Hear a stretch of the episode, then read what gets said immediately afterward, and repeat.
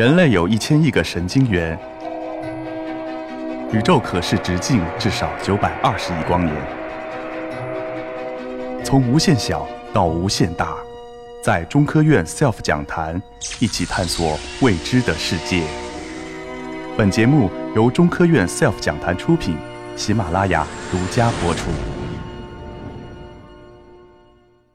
我们再看一下，我五年排了一个叫《蜘蛛人》，蜘蛛人是干什么的？我们再看一个片段。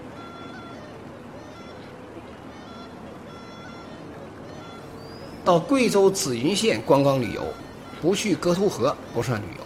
注意这个画面、啊、去了格图河没有看到怎么拍人，谁能拍下来没有去紫云县这。一百多米高，放悬罐的人，这放悬罐的人爬到爬到这么高罗，发科的攀岩绝技是祖传下来的，大约有四百多年的历史了。他的父亲罗金秀、祖父罗如先、曾祖父罗天荣，整整七代人都是当地的攀岩能手。罗发科在二十几年前还带了两个徒弟，如今也都是四十岁的人了。二徒弟现在叫50多了这俩徒弟50是武警部队的一名退伍战士，曾经多次在部队的大比武中夺魁。原来王凤忠的确有两下子。师傅罗发科从地面攀岩到山顶，最快速度是七分十二秒，而王凤忠能达到六分二十三秒。这是二零零三年八月拍到的画面。因为有了这个惊险的动作，有人给了王凤忠一笔不小的小费。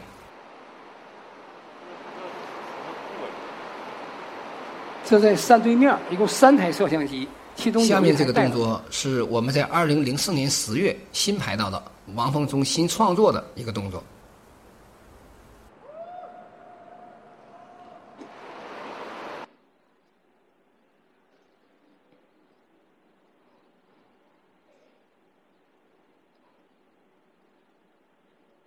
就是当地我们苗家的老人过世，就是完全拿在这个洞里面三百米的这个洞里面来。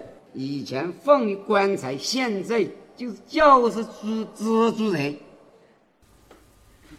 魔工告诉我们，悬棺放到岩壁上有四大好处：一个是可以防止仇人破坏，二是可以防止野兽袭击，三呢是便于长久保存，四是呢还不占用土地。嗯，这块儿挺关键的在哪儿呢？他为什么要记录了这么一个这么一个蜘蛛人呢？因为他轨迹的变化非常明显。以前这个蜘蛛人呢是放悬罐的，当当地的人最有钱、最有势的人，他告诉蜘蛛人：“你给我放在最高，他一定要放到最高，谁放的高，谁官最大，谁家最有钱。”他是这样。那么蜘蛛人呢，每次上六次才能把人放上去，因为这个板儿是六块板儿，其中有两个堵头板小。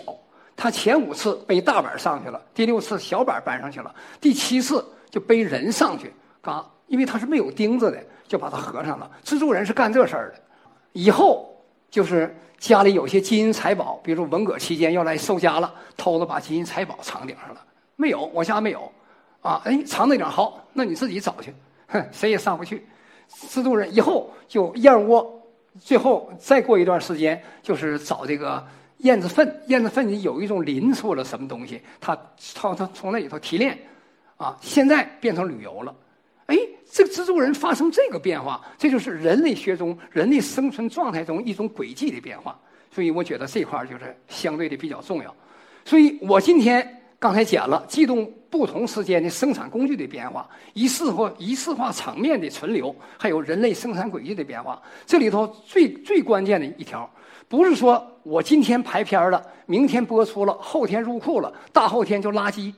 有很多片子是播不出来的，因为人被抓起来了，这个口号有问题。可能他有的片子真是垃圾，但是人类学这种影像的存留，你今天开机了，开机了，明天就是历史，它不会再复制，不会再出现了。你看我再到二界沟就没有上万条船出去了。所以我觉得这个恰恰是我要拍摄这种人类学纪录片的一种心结。那么我给人类学纪录片的概括为呢六个字：贵族。谁拍一部纪录片能达到几千万？法国、英国人到非洲去拍人类学纪录片，五千万美金、六千万英镑，就这个价格去拍一个东西，也就一两个小时回来。有的时候能做点片子，有的时候还做不出来片子。那么世界上最贵的片子，你知道是什么？不是电影，是纪录片，《小宇宙》《迁徙的鸟》《帝企鹅日记》《猎豹三兄弟》《角马大迁移》，就这《角马大迁移》二十多年，现在还在拍，还在播。那个雁从蛋一直到飞起来，所以它有时间的重量。于是我把第二条叫做功夫片一个月带回一个片子来。这是普通的纪录片，你可以这么做。你不行，重演再现呢，是不是？这时候发现一个灯，那么犯罪分子在哪里呢？拍几个镜头就过去了，还可以用动画复原。这都是纪录片常态拍的。这是人类学纪录片，一点复制性都没有。你必须是原生态的在那记录。所以说，我认为第三句话就是它是非遗的东西。我们现在只把什么泥人张他的后代。什么什么歌曲，它的后代，哎，找到后代，这叫非遗的东西。难道这种影像不是非遗的吗？现在没有，世界上没有人把这种影像也存留为非遗的东西，我觉得比较遗憾，啊。所以我认为，就像这样的片子，就是比如说，当然了，我这个躁动跟那个俄亚纳西人是政府奖和跟国外纪录片奖通吃，这是算我捡着了。我认为这种片子二十年后、三十年后，俄亚纳西人躁动照样播出。五十年后还能播出。现在呢，国家每年要国国家广播电影节的总局拿出一千万，前三年是拿出五千万给全国纪录片报题，然后来选择题目往外整。但是你得出作品呢，你一年你能出作品吗？比如说给你个三五十万，你能出来吗？你出不来啊。所以说呢，我就还有一个数据非常重要，就是一六年中华人民共和国的电视剧生产量一万六千。部左右，我记得一千六一万六千部多，但是有八千部播不出去。你拿出四十部播不出去的电视剧的四十部是一一部集五千万，四十集连续剧一般是五千万，那这五千万给到纪录片行不行？你给到纪录片，人类学它能分多少？而且你今年申请了这个东西，你得当年出片啊，出活啊，那人类学东西出不来。所以说，耐不起清贫寂寞，吃不了那个苦，你你就不要玩纪录片。左边这个就是英国人类学电影节主席，他当时在二零零五年的时候在三亚开个会，较真儿。八七年是吧？我有个画面给大家一放，是一个田埂，田埂上一个新郎拖着个新娘，一大排自行车在那在那走，就记录这样素材有多少要多少。二百个高峰论坛的纪录纪录片，中国的纪录片作者没有一个人讲话，就是说明我们在这方面的缺乏。这个是那个纳西人中那个奇才高徒，我们大家看一下。马个是马子呀，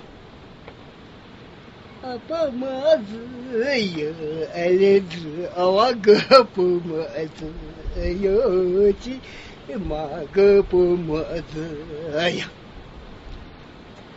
几天看呀。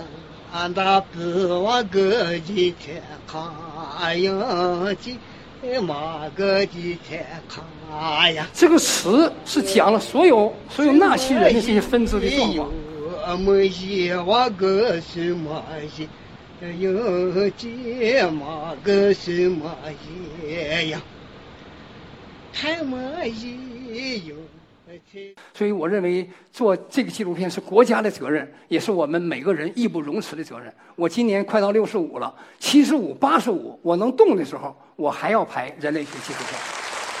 SELF 讲坛登陆上海，七月二十九日，从银河追问到生命探索，从神经科学到人工智能，在上海图书馆五百个免费观众席，关注 SELF 格致论道讲坛公众号就可以报名来现场。